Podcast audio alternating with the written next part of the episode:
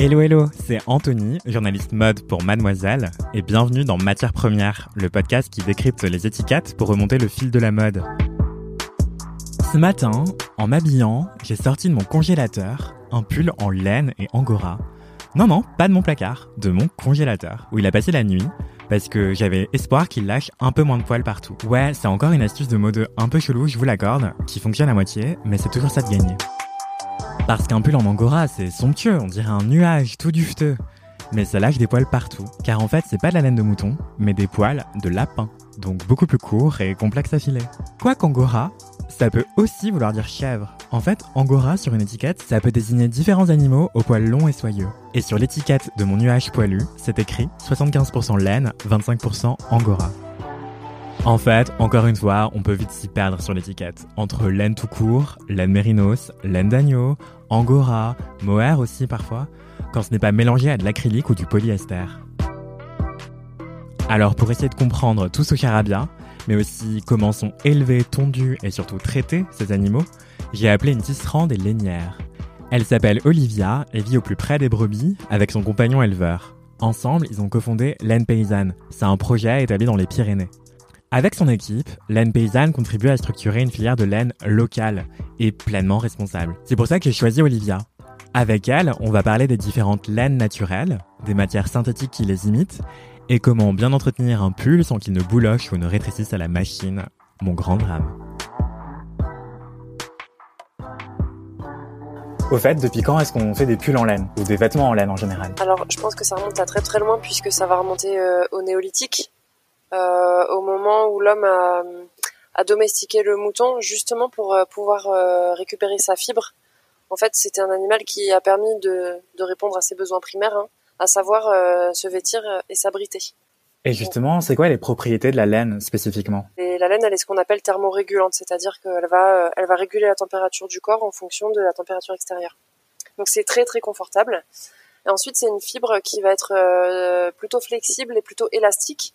Et cette euh, élasticité, elle va permettre euh, d'avoir des vêtements qui, bah, qui sont plutôt souples, qui vont être du coup confortables et qui vont avoir une résilience. Donc ça a une incidence sur la qualité des vêtements. Et ensuite, propriété très importante, c'est que la laine, ça régule l'humidité.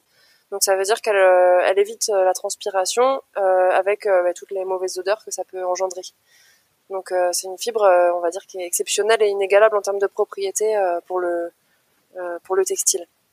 D'ailleurs, est-ce que c'est vrai que c'est antibactérien? C'est la laine, elle est réputée antibactérienne, tout comme le lin d'ailleurs. Le mélange de toutes ces propriétés, donc antibactériennes, mais aussi ce, le fait que ça régule l'humidité, qui va éviter ces mauvaises odeurs. En fait, c'est une fibre qui, qui est vivante et qui respire. Ouais, c'est génial. Donc c'est thermorégulateur, c'est assez résistant et euh, c'est antibactérien. Donc euh, ouais, c'est trop cool pour l'habillement. Justement, je me pose des questions par rapport à, à tout ce qu'on voit sur les étiquettes. Donc euh, parfois on voit des vêtements en cachemire ou en laine d'agneau ou en laine mérinos. Qu'est-ce que ça veut dire? C'est quoi la terminologie de tous ces termes euh, Qui est qui? On ne sait plus qui est qui. Alors en fait, il s'agit pas forcément des mêmes animaux. Euh, la mérinos, ça va désigner une race de mouton. Donc quand on parle de laine, normalement, on parle de laine de mouton. En fait, c'est les fibres qui sont propres aux moutons. Euh, en ce qui concerne les autres animaux qui produisent, par abus de langage, on dit de la laine, mais en fait, ce sont des, animaux producteurs de fibres, tout simplement. On, va avoir des, des mélanges de fibres différentes dans les toisons euh, entre le mohair, l'alpaga, le mouton, le cachemire, etc. Ce qui va entraîner des variations en termes de douceur, en termes de légèreté, en termes d'aspect esthétique aussi. Par exemple, l'angora, il me semble que c'est un lapin. Pourquoi est-ce qu'on parle de laine d'angora? Ça aussi, c'est un abus de langage Alors ouais, en fait, c'est de la fibre d'angora plutôt. Effectivement, l'angora, ça vient du lapin. Si on prend l'exemple du mohair, en fait, le mohair, c'est le nom de la fibre qui est produite par la chèvre angora. Donc euh, chaque chaque animal a sa son petit nom et sa fibre qui correspond. Après, on a les, les fibres de camélidés, donc tout ce qui va être lama alpaga. Euh, on va avoir la chèvre cachemire, on va avoir euh, le yak, on va avoir euh, Enfin, il y a tout un tas de fibres utilisables en fait, un peu partout dans le monde.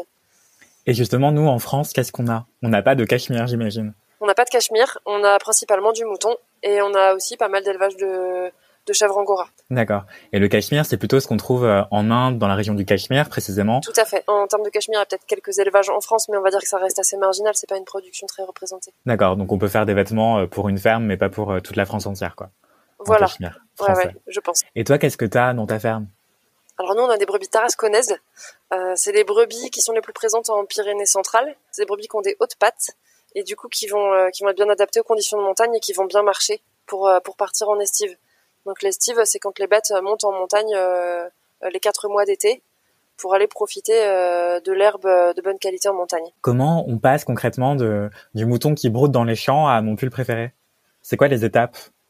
Alors en fait, il y a plein d'étapes. C'est pour ça que la laine, elle est souvent transformée aussi à l'étranger. C'est parce que c'est une, une matière à forte valeur ajoutée. Elle demande beaucoup d'étapes de, transformation et du coup, bah, beaucoup de main d'œuvre et de, de savoir-faire. La première étape, c'est qu'elle est tondue euh, pour devenir finalement euh, une matière première textile. Donc euh, nous, pendant la tonte, on va la trier à la main de façon à sélectionner ben, les plus belles qualités de laine et puis les couleurs naturelles aussi. ce tri, il est important parce qu'il va permettre de sélectionner les fibres les plus longues pour ensuite faire le fil ça va permettre d'enlever tous les corps étrangers, enfin un maximum. Donc ça va permettre d'optimiser la qualité. Donc ça c'est une étape qui est importante. Ensuite, il va falloir qu'elle soit lavée. Le lavage, ça va permettre de la débarrasser de ses graisses principalement, ce qui va aussi enlever les odeurs de mouton, et ça va permettre de la débarrasser d'une partie des poussières et des impuretés. Donc le lavage, c'est très important pour euh, pour que la matière première puisse être industrialisée ensuite et passer dans des machines. Une fois qu'on a cette laine lavée, elle va partir en filature. Donc c'est là qu'on va euh, va obtenir le fil. Et une fois qu'on a nos cônes de fil, eh ben on va pouvoir aller au, tricotage euh, pour s'occuper de la mise en forme des, des pulls et, et des vêtements. Est-ce que le tri se fait tout le temps à la main ou c'est rare et c'est justement parce que vous faites ça de manière assez artisanale? Alors le tri de la laine c'est plutôt assez rare parce que bah, déjà ça demande d'être sur tous les chantiers de tonte et d'être en proximité avec les éleveurs. Nous on y voit beaucoup d'avantages par rapport à la traçabilité, par rapport euh, au lien entre euh, les conditions d'élevage et la qualité de la matière première. Mais forcément, ça implique des coûts de transformation qui sont élevés. Donc euh, souvent sur des quantités beaucoup plus industrielles, on va on va opter pour d'autres techniques. Soit on va passer par du peignage, ou alors on a accès au plus près en Belgique, sinon aussi en Europe, à un autre process qui s'appelle le carbonisage, donc là, qui est un, nettoyage chimique de la laine. La laine euh, carbonisée, en fait, je pense que c'est la plupart des laines industrielles qu'on va trouver dans le commerce. Mais autant dire que d'un point de vue écologique, euh, euh, voilà, c'est pas l'idéal. Cette étape du carbonisage, elle pollue, j'imagine, beaucoup? Mais ça consiste quand même à mettre, à faire tremper la laine dans de l'acide sulfurique. Donc même si on est sur des circuits de bassin fermé, bon, ça reste l'usage de ce produit-là. L'idée, c'est que cet acide, il va, il va brûler en fait tous les végétaux qui sont contenus dans la fibre animale qui, elle, ne va, va moins craindre l'acide. Mais forcément, la qualité est altérée à un moment donné. Qu'elle soit carbonisée ou pas, on, on parlera quand même de laine vierge, parce que c'est de la laine qui est de, qui vient du mouton directement. Ça veut dire quoi, laine vierge, concrètement? Laine vierge, ça veut dire que c'est 100% pure laine. Et qui n'est pas traitée. Mais cette étape, elle est considérée plus ou moins comme une étape de lavage et pas comme une étape d'après. C'est pas un traitement supplémentaire une fois qu'on a le fil. Donc euh, oui, laine vierge euh, peut être carbonisée. Mais après, c'est vrai que c'est des filières qui sont pas, enfin, qui sont mondialisées, donc c'est pas forcément euh, simple d'avoir accès aux informations dans le détail de la transformation et de comment ça a été fait. Ok, donc si je récap, pour faire un pull, Olivia et son équipe vont d'abord tondre leur brebis une fois par an, puis trier la laine à la main, avant la laver, la filer et la tricoter. Mais cette étape du tri à la main, elle peut être remplacée par du peignage mécanique, ou par une autre technique qu'on appelle du carbonisage, qui se fait dans un bain d'acide sulfurique. Mais ça, c'est évidemment pas marqué sur l'étiquette, parce que ces étapes se font parfois entre plein d'intermédiaires dans plein de pays différents, donc hyper dur à tracer. Et sinon, est-ce que euh, on a une idée de où se situe la France dans le, la production de laine?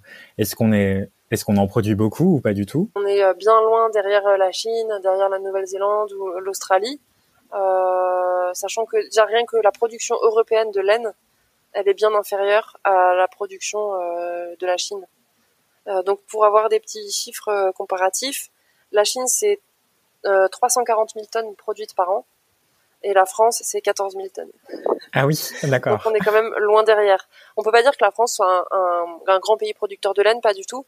Mais par contre, on peut dire que la laine, elle est là. Euh, elle fait partie des ressources. Euh, elle est issue de l'élevage ovin, donc elle demande pas d'énergie supplémentaire pour être produite. Donc euh, elle mérite vraiment à être valorisée localement.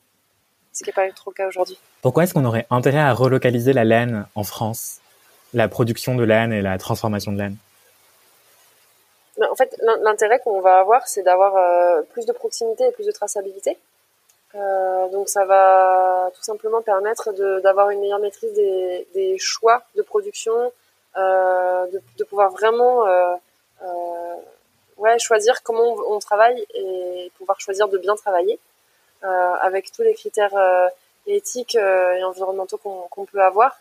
Euh, moi, je trouve que cette proximité-là et cette relocalisation, elle va permettre le bien-être animal, ça c'est clair, parce que quand on est euh, quand on travaille en proximité, on peut savoir comment ça se passe vraiment et on peut construire aussi tout, la, tout le partenariat avec les élevages.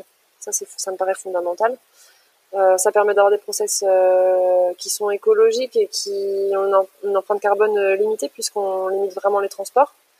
Euh, ça, ça, va permettre euh, d'avoir aussi plus d'impact sur la qualité du vêtement puisqu'on va pouvoir avoir une sélection rapprochée des matières, etc. d'avoir vraiment cette vue globale sur la filière.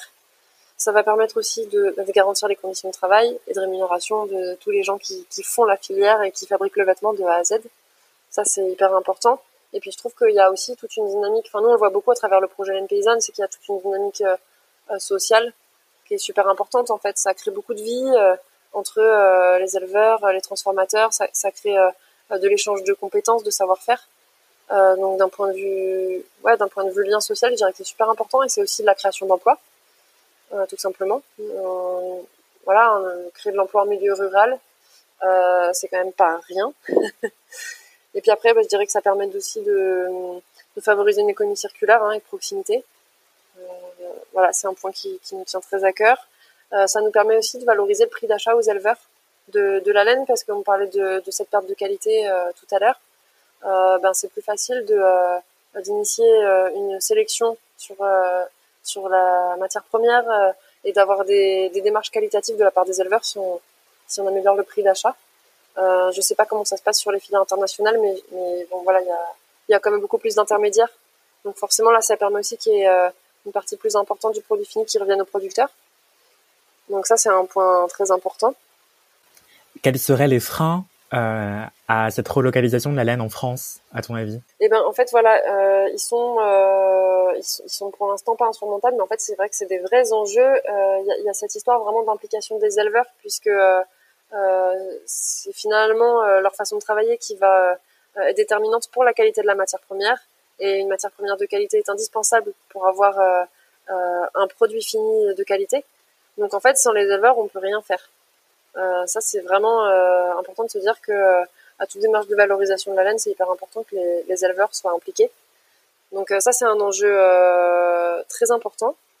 Ensuite, je dirais qu'il y a hum, un, autre enjeu de taille, euh, c'est la sauvegarde et la transmission des unités de transformation existantes, qu'elles soient artisanales ou industrielles, parce qu'aujourd'hui on est quand même sur une filière euh, qui est extrêmement fragile en France. Il reste assez peu de lavage de laine. Euh, il y a des outils de transformation dont les gérants sont proches de la retraite, qui n'ont pas forcément transmis leur savoir-faire. Donc si on veut continuer à produire en France, eh ben, il faut qu'il y ait encore des unités de transformation qui, vivent et qui se développent et se transmettent. Ça, c'est important. Et puis, il y a aussi euh, cette sensibilisation au prix d'un vêtement euh, qui est fait avec des matières nobles et qui est fait localement. Parce qu'aujourd'hui, euh, sur du vêtement fait en France, le prix est encore un frein important. Ryan Reynolds here from Mint Mobile. With the price of just about everything going up during inflation, we thought we'd bring our prices down. So to help us, we brought in a reverse auctioneer, which is apparently a thing. Mint Mobile unlimited premium wireless. Ready to get 30, 30, bit to get 30, bit to get 20, 20, 20, bit to get 20, 20, bit to get 15, 15, 15, 15 just 15 bucks a month. So, Give it a try at mintmobile.com/switch. slash $45 up front for 3 months plus taxes and fees. Promo rate for new customers for limited time. Unlimited more than 40 gigabytes per month slows. Full terms at mintmobile.com. Oula, ouais, j'imagine que ça coûte clairement un bras, un pull en laine française, trié à la main, transformé dans l'hexagone, sans carbonisage. Mais comme le raconte Olivia, ce prix se justifie aussi parce qu'il permet de rémunérer à leur juste valeur des savoir-faire locaux et artisanaux. Ça permet aussi un meilleur suivi du bien-être des animaux puisqu'on est tout près d'eux. Toutes ces minutieuses étapes de valorisation de la laine ont un coût. Mais ce que je comprends pas, c'est comment un pays comme la France, qui kiffe autant le fromage et la viande d'agneau, par exemple, ne dispose pas d'une meilleure filière laine. Peut-être que c'est pas assez rentable pour les éleveurs de valoriser cette matière. Je pense qu'Olivia va pouvoir nous répondre. Quand tu dis que elle est, la laine, elle est issue de l'élevage ovin, c'est parce que c'est des élevages qui sont là pour euh, leur viande ou autre chose comme euh, le fromage, par exemple, j'imagine. Ouais, tout à fait. C'est ce qu'on appelle un sous-produit. Euh, c'est quoi la différence entre un coproduit et un sous-produit? D'après mes connaissances, un coproduit, c'est considéré comme une production agricole, alors qu'aujourd'hui, la laine, elle est considérée comme un sous-produit par l'Union européenne, c'est-à-dire qu'elle est considérée pas vraiment comme un déchet, mais elle va plus s'apparenter à ça qu'à une production agricole. Donc on n'arrive pas à valoriser tellement la laine euh, d'un point de vue euh, statutaire, donc politique, mais aussi économique. Forcément, ça a des répercussions sur le prix de la laine. Oui, bien sûr. Le prix de la laine, ça va dépendre des races, ça va dépendre des, des filières qui sont plus ou moins structurées. Et sachant qu'en France, on a des filières qui sont très très peu structurées hein, par rapport aux pays producteurs comme ceux de l'hémisphère sud, on a des, des, des prix euh, d'achat de matières premières qui sont très dévalorisés.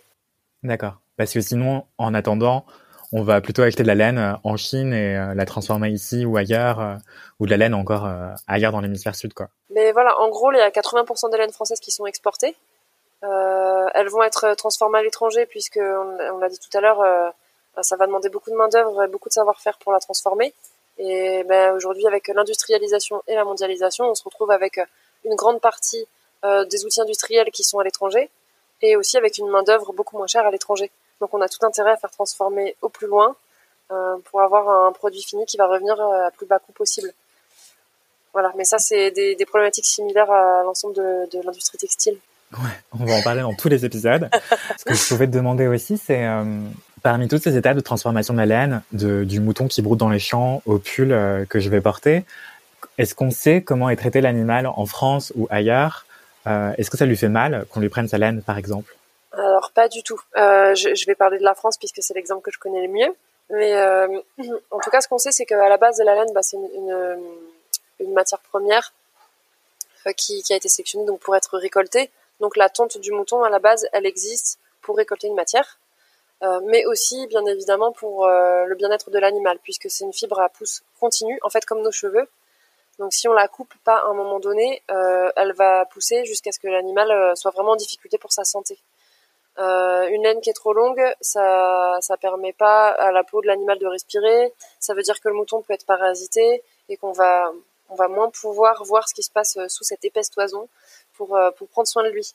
Donc en vrai, c'est c'est vraiment cette histoire de de petites coupes euh, rafraîchissantes euh, annuelles pour, euh, pour la santé du mouton tout simplement. Mais si les moutons vivaient gambadés dans les champs librement, est-ce que les moutons sauvages existent encore? Et est-ce que du coup leur poil pousserait et ils pourraient mourir étouffés sur leur laine? Qu'est-ce qui se passerait en fait? Alors en fait il y a encore le mouflon qui est l'ancêtre du mouton et le mouflon lui il perd sa laine naturellement chaque année. Il y a la mue en fait.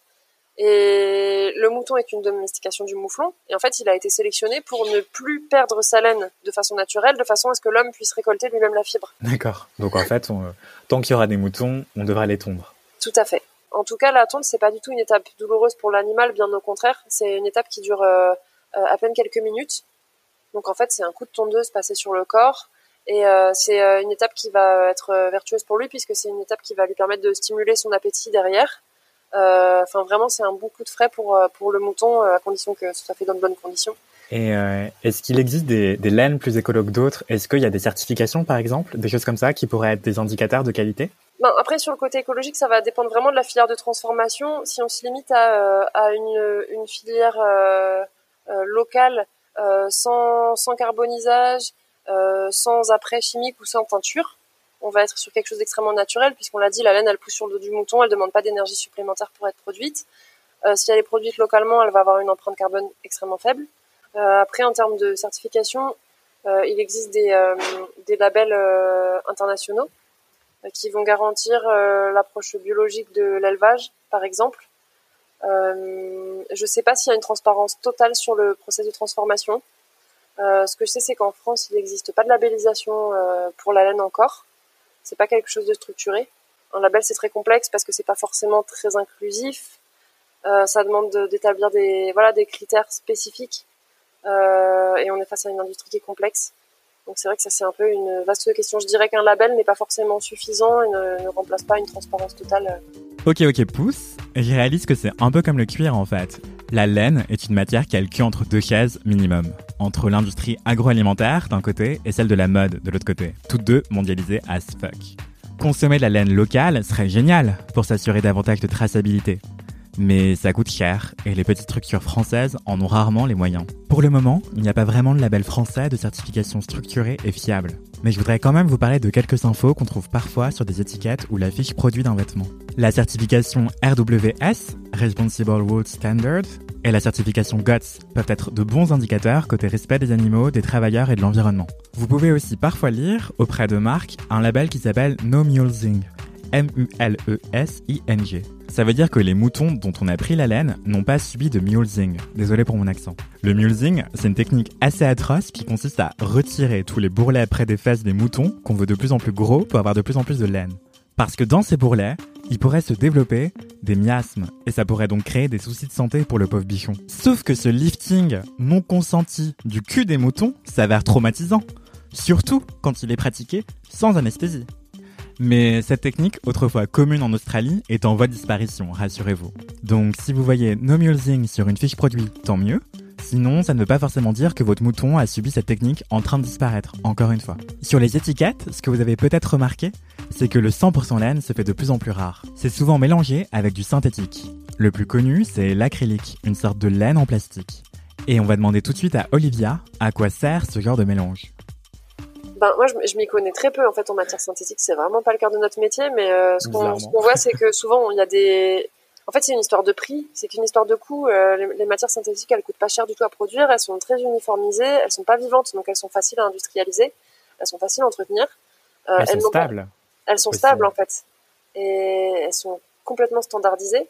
Après, elles n'ont pas toutes les propriétés merveilleuses euh, qu'on a citées tout à l'heure par rapport à la laine, et elles sont beaucoup plus polluantes. Souvent, on parle de laine quand on voit une pelote, alors que parfois, enfin surtout dans la grande distribution, quand on trouve des pelotes en rayon, ce sont en fait des pelotes d'acrylique. Oui, voilà. L'acrylique, en revanche, ce qu'on peut dire, c'est que ça n'a pas les propriétés d'absorption de l'humidité de, de la laine, ni antibactérienne, et donc c'est aussi pour ça qu'on pue dans un pull en acrylique, par exemple. Exactement, et que c'est très inconfortable à porter en fait.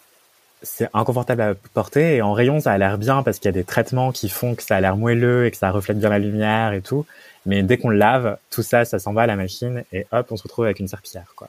Généralement. Oui, c'est ça. Et puis après, on, on- on perd aussi tout le sens à la production, euh, à, euh, à la façon dont est fabriqué le vêtement, à d'où vient la matière première. En fait, on perd toute cette connexion-là avec euh, quelque chose finalement d'un peu naturel. On perd un peu le sens qu'on peut avoir derrière le vêtement.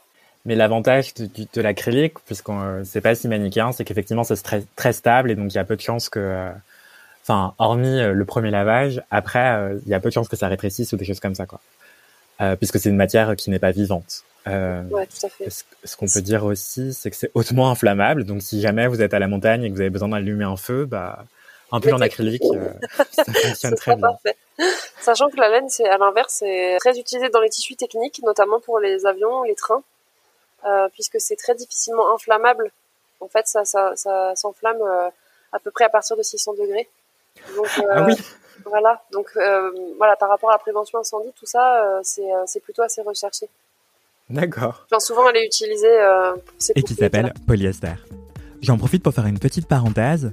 Si vous voulez en savoir plus sur l'acrylique, le polyester et les matières synthétiques en général, on va y consacrer tout un épisode de matières premières qui sera bientôt dispo.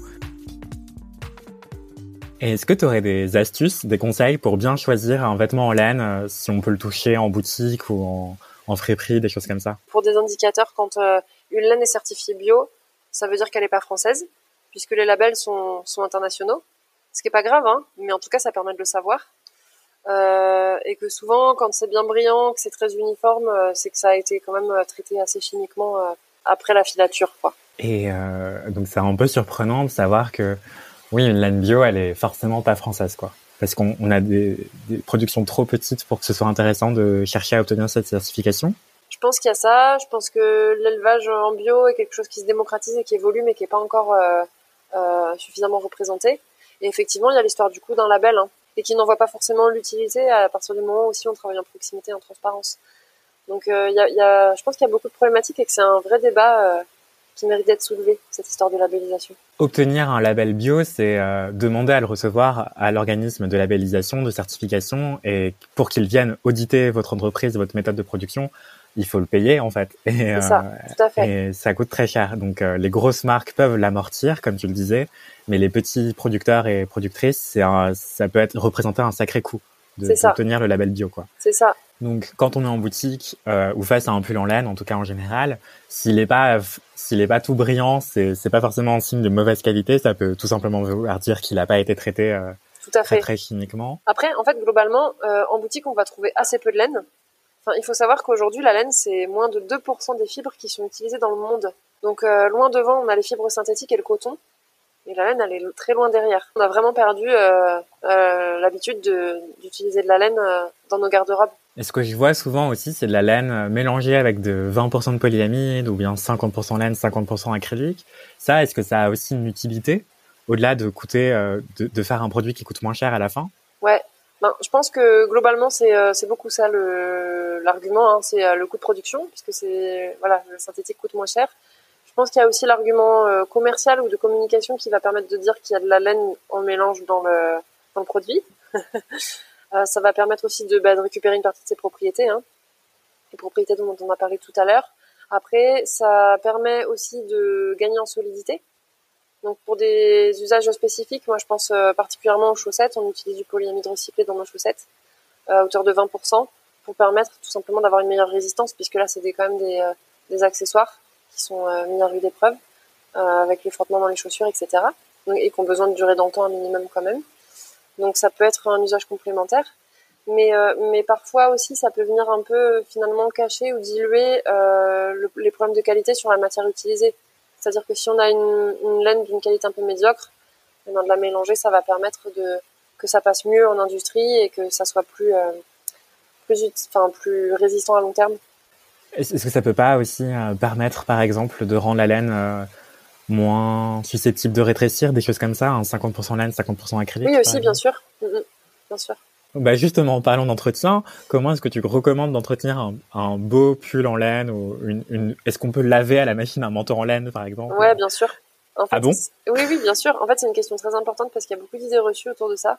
Euh, en fait, la laine, c'est une matière aussi qui est très écologique puisqu'elle se lave très peu. Donc déjà la première règle c'est qu'un pull en laine ça se lave, euh, je vais pas dire ça se lave pas mais ça se lave vraiment très peu puisque euh, ça c'est une matière qui prend pas la poussière. On l'a dit tout à l'heure qui, qui, prend pas les mauvaises odeurs. Donc l'entretien courant d'un pull en laine ou d'un vêtement en laine ça va être de le mettre dehors euh, pour qu'il puisse s'aérer il va reprendre tout son gonflant et toute sa fraîcheur. Donc l'entretien courant d'un pull en laine c'est l'aération en extérieur. Point barre. C'est tout. Euh, quand vraiment il a besoin euh, d'être lavé, on peut tout à fait le passer en machine. À partir du moment où on le met à programme laine à froid, euh, l'idée c'est de pas cumuler et du mouvement et de la chaleur. Donc si on met en programme laine, donc qui est adapté parce qu'il sera tout doux et à froid, on n'aura pas de chaleur. Il n'y aura aucun risque pour qu'il puisse feutrer, donc il ne pourra pas rétrécir. Ensuite, un séchage à plat, ce qui est recommandé. Donc finalement très simple, très facile. Mais comment ça, on peut mettre un manteau en laine à la machine au programme laine, d'accord?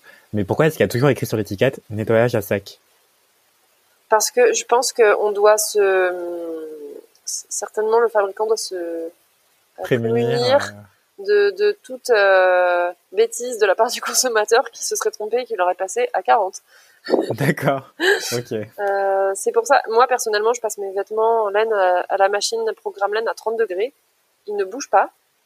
Mais je sais que ma machine, euh, elle a un programme laine qui est très doux, donc ça marche très bien.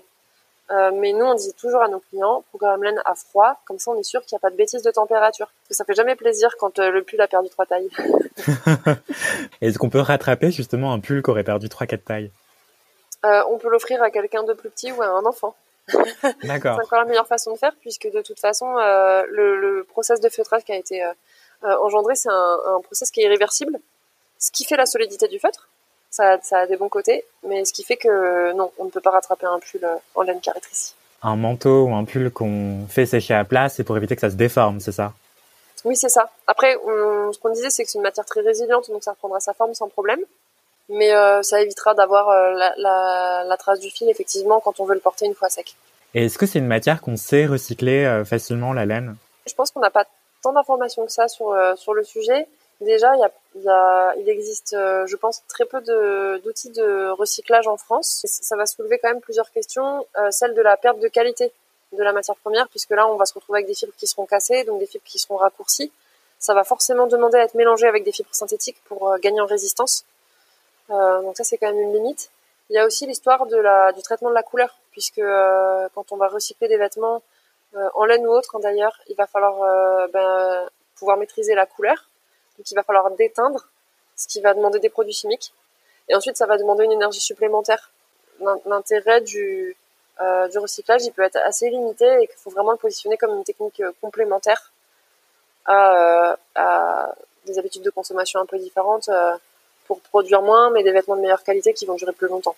Et justement, j'imagine aussi que les vêtements en laine recyclée, c'est des vêtements où les fibres sont plus courtes et donc elles boulochent plus facilement. Ça a un rapport? Tout à fait. Le boulochage, c'est pas irrémédiable dans le sens où les bouloches, ça peut se raser. Et une fois qu'elles sont rasées, en fait, ça veut dire que les fibres courtes, elles sont sorties et après, ça bougera plus. Donc, euh, dans une dans une dimension, euh, enfin dans une démarche d'entretien d'un vêtement à long terme, euh, c'est pas forcément un, un, problème. Mais effectivement, euh, la problématique des fibres courtes, ça va être surtout un problème de résistance du fil. D'accord. Donc, quand on achète un vêtement en laine de première main ou de seconde main, s'il bouloche au début, peut-être qu'il faut s'accrocher un temps et après, il boulochera plus une fois qu'on aura rasé les premières bouloches. Ouais, c'est ça. Et encore une fois, le recyclage, ça demande toujours de l'énergie, donc c'est une solution de dernier recours, quoi. Voilà. Mais en gros, le recyclage euh, n'existe qu'à partir du moment où il y a vraiment du surplus. Euh, et que si on avait des, des, des, productions plus adaptées à nos, à nos besoins, euh, on aurait moins besoin de recycler finalement et ça se limiterait à une, une démarche d'économie circulaire.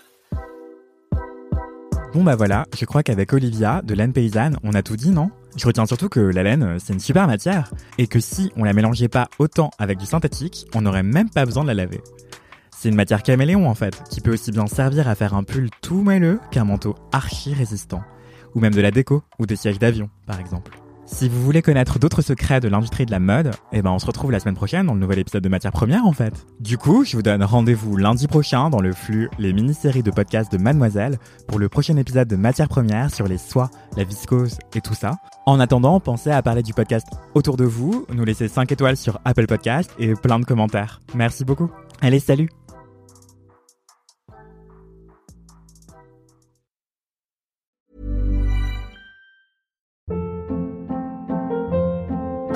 Hold up. What was that? Boring. No flavor. That was as bad as those leftovers you ate all week. Kiki Palmer here, and it's time to say hello to something fresh and guilt-free. Hello Fresh. Jazz up dinner with pecan-crusted chicken or garlic butter shrimp scampi. Now that's music to my mouth. Hello Fresh. Let's get this dinner party started. Discover all the delicious possibilities at hellofresh.com.